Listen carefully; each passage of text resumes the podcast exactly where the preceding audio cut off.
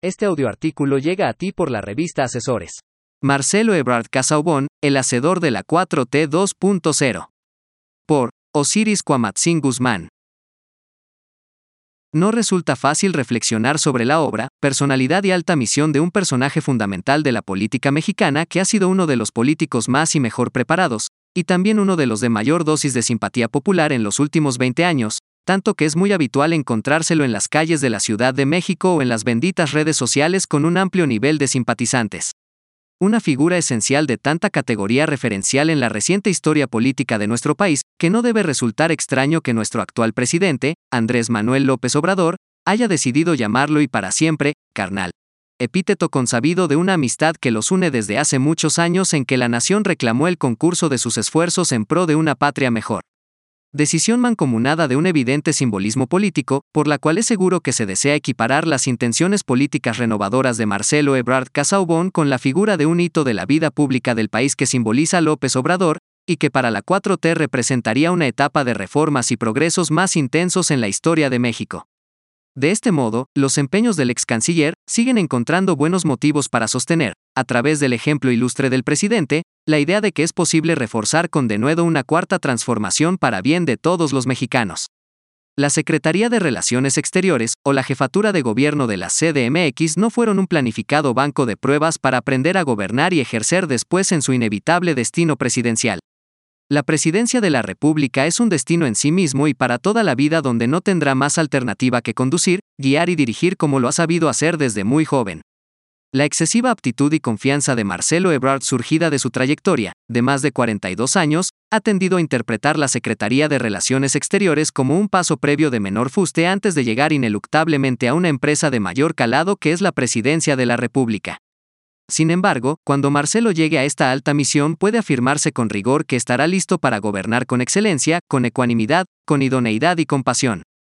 Porque sus ideales vienen plenos y sistemáticamente acomodados para ponderar el desarrollo social, como una experiencia condicionante de lo que ha hecho desde que en 1981 comenzó a ocupar cargos públicos.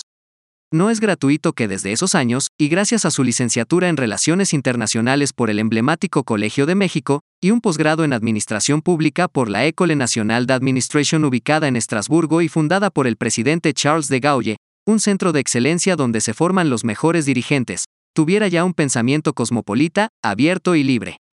En los tiempos en los que la oposición parece avasallar a la razón, en los que una élite rancia intenta imponer una visión de la política añeja y retrógrada, resulta consolador apreciar cómo la gran mayoría de la población aprueba y apoya las manifestaciones políticas de altura, y deja paso a un rescoldo vivo, quizás más sentido que comprendido, el cual asoma a flor de piel cuando la ocasión lo merece. Y la ocasión vino, en nuestra revista Asesores, con una apasionada entrevista que debíamos a Marcelo Ebrard Casaubon. Fue una entrevista cálida, amena, noblemente provechosa, como es él. En tal día vimos claro, una vez más, cómo hay políticos íntegros que siguen conduciendo pueblos con ideas, con acciones y con trascendencia. Marcelo Ebrard le sigue debiendo mucho a su talante transatlántico, de cepa, gala y de ideas liberales, la gestación de su personalidad. Ahora los lectores tienen ya aquí una conversación que define someramente al hombre de política, pero también al humanista, al individuo. Por ello en esta edición serán muchos más los que le conozcan, los que lo sigan y aprecien. Por todo ello entregamos íntegra, una charla que fija su pensamiento, y no habrá para él mejor pago que el conocimiento de sus reflexiones por parte de esas mismas gentes, a las que Brad sigue conmoviendo hoy en lo más noble y sensible de su alma colectiva. 1. Tras estos años al frente de la Secretaría de Relaciones Exteriores, de tanta importancia y complejidad, ¿cuál es su balance de esta etapa? Es un balance positivo, sin lugar a dudas. Tuvimos momentos complejos que logramos resolver de forma exitosa y nos llenaron de orgullo. Fortalecimos, con plena defensa a la soberanía, las relaciones de nuestro país con Estados Unidos y Canadá. En particular, la relación con Estados Unidos se transformó y se renovó mediante nuevos mecanismos de cooperación. Levantamos la voz en un tema fundamental para la seguridad en México. Tomamos acciones para detener el tráfico de armas que repercute en la criminalidad y violencia en nuestro territorio presentamos dos denuncias en dos cortes federales de Estados Unidos, convirtiéndose en la primera demanda de un gobierno nacional en contra de la industria de las armas en esa nación. Trajimos las vacunas contra COVID-19 a México en tiempo y forma, con lo que logramos salvar millones de vidas.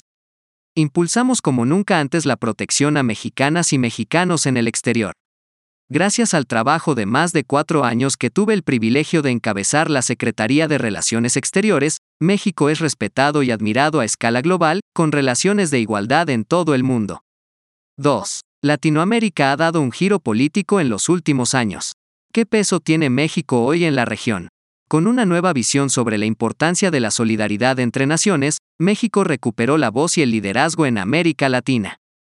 Apoyamos a Centroamérica con programas sociales prioritarios que, además, han contribuido a disminuir los flujos migratorios por vías irregulares.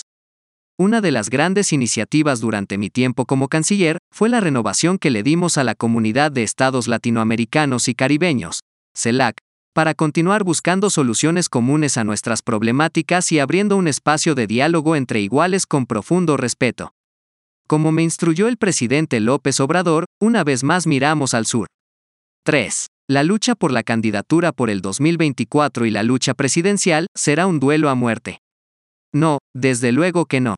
Serán, sin duda, unas semanas intensas en las que todos mis compañeros y yo mismo buscaremos convencer al pueblo de México que somos la mejor opción para continuar con la transformación que inició el presidente López Obrador. Pero todo eso lo haremos con pleno respeto y civilidad. Es importante entender que todos buscamos representar la continuidad del mismo proyecto y eso es lo que tenemos que ir a decirle a los ciudadanos. Vivimos en un país democrático que nos ha costado muchos años construir y todos debemos honrar eso, dando propuestas y dejando que la ciudadanía decida. No será fácil, pero creemos que mi propuesta tiene todo lo necesario para que el pueblo nos respalde. Son los mexicanos y mexicanas quienes respaldan mi trabajo y yo confío en ello. 4. Dedicamos el tema de nuestra portada a la candidatura por la presidencia de la República. ¿Cuáles serán sus prioridades de ser electo candidato por Morena? En primer lugar, buscar la unidad del movimiento. En 2011, cuando la encuesta no me favoreció para ser candidato de la izquierda en 2012, yo declaré que respetaba los resultados y que apoyaría sin reservas a nuestro candidato. La izquierda que se divide, pierde y eso mismo, la unidad, es lo que buscaré asegurar con mis compañeros de partido y la dirigencia de Morena. Luego, me abocaré a viajar por el país para dar a conocer mi proyecto. Me he preparado toda mi vida para ello, toda mi experiencia lo respalda. Sobre las propuestas, ya he dado a conocer algunas de ellas y propongo ser la cuarta transformación 2.0. Seremos la continuidad con cambio, ampliar aún más los programas sociales, reducir la pobreza, que todos los mexicanos puedan tener salud. Vamos por un muy buen camino y queremos continuar por ahí. Cuando sea el candidato, empezaremos a sumar a más gente a nuestro proyecto, a la transformación de este país y por supuesto no es solo mi visión. Entonces haremos una campaña para escuchar, conocer las preocupaciones que se tienen en estados, municipios, colonias, ejidos y comunidades, y hablar sobre la mejor manera de atenderlas.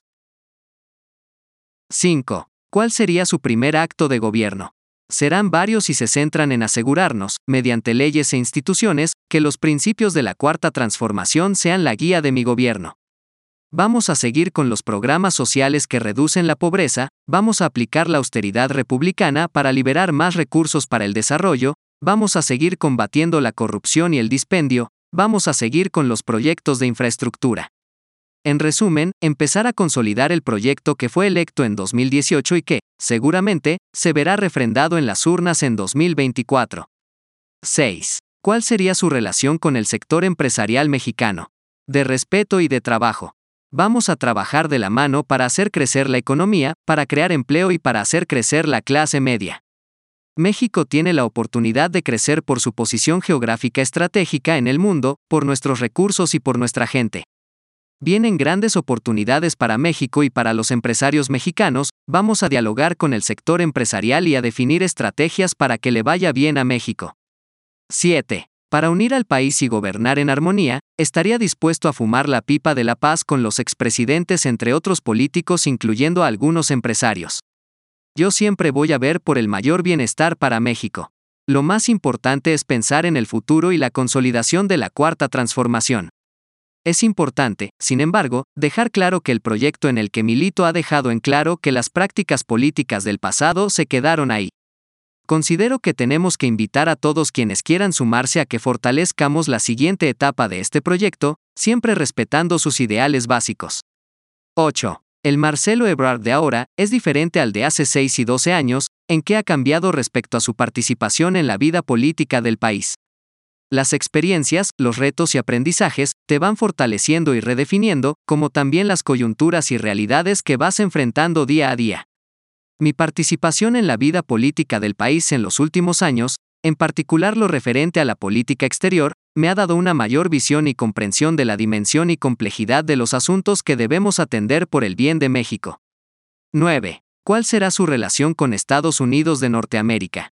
la relación con Estados Unidos seguirá siendo de mutuo respeto, cooperación y corresponsabilidad. Continuaremos fortaleciendo, con plena defensa a la soberanía, las relaciones de nuestro país con Estados Unidos para proyectar a la región de América del Norte hacia el futuro como una región próspera y segura para sus habitantes, poniendo énfasis en temas estratégicos como las prioridades económicas y sociales de la región, la promoción del desarrollo económico del sur de México y de Centroamérica, la migración con enfoque humano y atendiendo las causas estructurales de esta, el tráfico de estupefacientes y de armas que repercuten en la criminalidad y violencia en nuestro territorio, así como la seguridad, la salud y el desarrollo de las sociedades en ambos lados de la frontera. 10. ¿Cuál es el sector de la población que más lo favorece? No me parece que haya un sector específico que me favorezca más, siempre he trabajado con todos ellos y la ciudadanía nos apoya nosotros somos incluyentes y nos interesa conocer las necesidades de toda la población tan diversa que constituye a nuestro país. Todas las realidades nos importan porque solamente así podremos transformar a México hacia el potencial que tiene y merece. 11. ¿Qué peso tendrá sobre usted el legado del presidente López Obrador? Sin duda, el liderazgo del presidente López Obrador ha sido, es y será fundamental para sentar los pilares de la cuarta transformación, y nosotros continuaremos con ese camino para la consolidación de este movimiento. Mi estilo de gobernar es continuidad con cambio. Vamos a hacer la 4T 2.0. Lo que sigue es la plena etapa constructiva de la cuarta transformación, llevar hasta su máxima capacidad su potencial constructivo y esperanzador. Lograr que se concreten todos sus fines. La base de la estabilidad del país tiene que ser la igualdad y el respeto por la democracia, y ambos lo concebimos de esa manera haber sido el sucesor del presidente López Obrador como jefe de gobierno, haber ampliado los programas que él implementó y haber logrado una ciudad progresista y de derechos, es prueba de mi trabajo, de mis credenciales y mi experiencia y de la confianza que el presidente tiene en mí. 12. ¿Cómo quiere pasar a la historia de México? Como un hombre que ama profundamente a su país y que, como su presidente, buscó y logró impulsar la grandeza de México para terminar con la pobreza extrema. Esto es un imperativo ético y es aún más acuciante porque es posible lograr este destierro. Mi meta es elevar el nivel económico de toda la población y hacer crecer la clase media a más de 50% para construir una sociedad más próspera e incluyente que acabe finalmente con la pobreza y que consolide a México como un país de clases medias, como las economías más avanzadas. Esto cambiará la morfología del país y la capacidad de prosperar. Llevo 40 años de carrera política, fogueándome y aprendiendo sin descanso en diferentes responsabilidades públicas, llenas de retos y enseñanzas que me han dejado como herencia una experiencia singular. Saber cómo hacerlo y cómo lograrlo. 13. Usted ama a México, ¿por qué? Amo a México, soy un nacionalista nato, un demócrata que cree que la política es el camino para lograr cambios profundos. Quiero ser presidente para culminar la transformación del país. Esa es mi meta, un México más justo y con un estado de bienestar adecuado al tamaño del país que tenemos, que somos y merecemos. Conseguir una justa distribución de la riqueza, bajar los niveles de pobreza y elevar la calidad de vida, en educación, salud, seguridad y empleo, permitirá el acceso a todos los derechos tal cual se propuso la cuarta transformación en curso. Marcelo Ebrard es un, un servidor público absoluto, reformador, moderado, pragmático y benefactor, a causa de una trayectoria que supera a cualquier candidato, de cualquier partido, hoy en día. Al vaivén de la abigarrada sociedad mexicana, a causa de la influencia de los postulados del neoliberalismo, ya caduco, ya agónico, que eran hegemónicos en el pensamiento político nacional, siempre supo enfrentar con heroicidad cada encrucijada con coraje y determinación para su aniquilamiento. Por eso es muy fácil que en el imaginario colectivo se frague su figura como un político intachable, incorruptible, imprescindible. En cierta medida, la sociedad mexicana madura, plenamente consciente de que la 4T es un movimiento emancipador, ya le acogió a Marcelo como el continuador de esta histórica etapa. La esencia de sus ideas en política y en la forma de vivir la existencia constatan su carácter vigoroso y contemporáneo. En el plano personal, Marcelo está entre los políticos sui generis. Es un servidor público progresista, mesurado y prudente.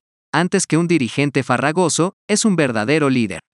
En su libro, El Camino de México, que ha roto estándares de venta, afirma, A mis 63 años soy un hombre resuelto y honesto. Toda mi vida me he preparado para este rol, el más importante del país, aprendiendo, trabajando y dando resultados en cada uno de los cargos públicos que he asumido desde los 22 años a la fecha. De hecho, esta afirmación probada y genuina es la idea básica de que es necesaria la regeneración de la 4T con el amparo de una continuidad con cambio, y solo un hombre de legítima virtud, está pensado para iluminar propuestas realistas en clave mexicana, imprescindibles para modernizar el gobierno de la República porque él sabe bien que el Estado debe estar al servicio del bien público, que la sociedad civil debe ser rehabilitada para resultar la máxima protagonista de la regeneración nacional y que él mismo y su gabinete se comportarán como los primeros y principales ejemplos, y también los máximos responsables, en una amplia tarea de gobierno que estará inspirada en aquellas dos premisas. Es, por tanto, la candidatura de Marcelo Ebrard un tipo de actuación política que reclama de suyo entusiasmo, esperanza y orgullo porque los mexicanos esperamos que las cosas mejoren y se convierta esta 4T 2.0 en hechos palpables que resulten útiles para las necesidades económicas y sociales de todos, así como para las reivindicaciones de una mayor participación política en la consecución de la felicidad pública. Ebrard es un hombre que combate las injusticias y las sinrazones con brío, y que deja para la gente, la familia y los amigos la sonrisa, el comentario amable. Por encima de sus logros, de sus altos cargos, aparece no solo un funcionario sino un patriota de una pieza, de curiosidad amplísima, de inteligencia penetrante, de enorme capacidad de trabajo, de autocrítica constante. Hombre insaciable, político honesto, persona progresista y con alto espíritu cívico, que ha hecho soñar a quienes anhelamos la grandeza de México.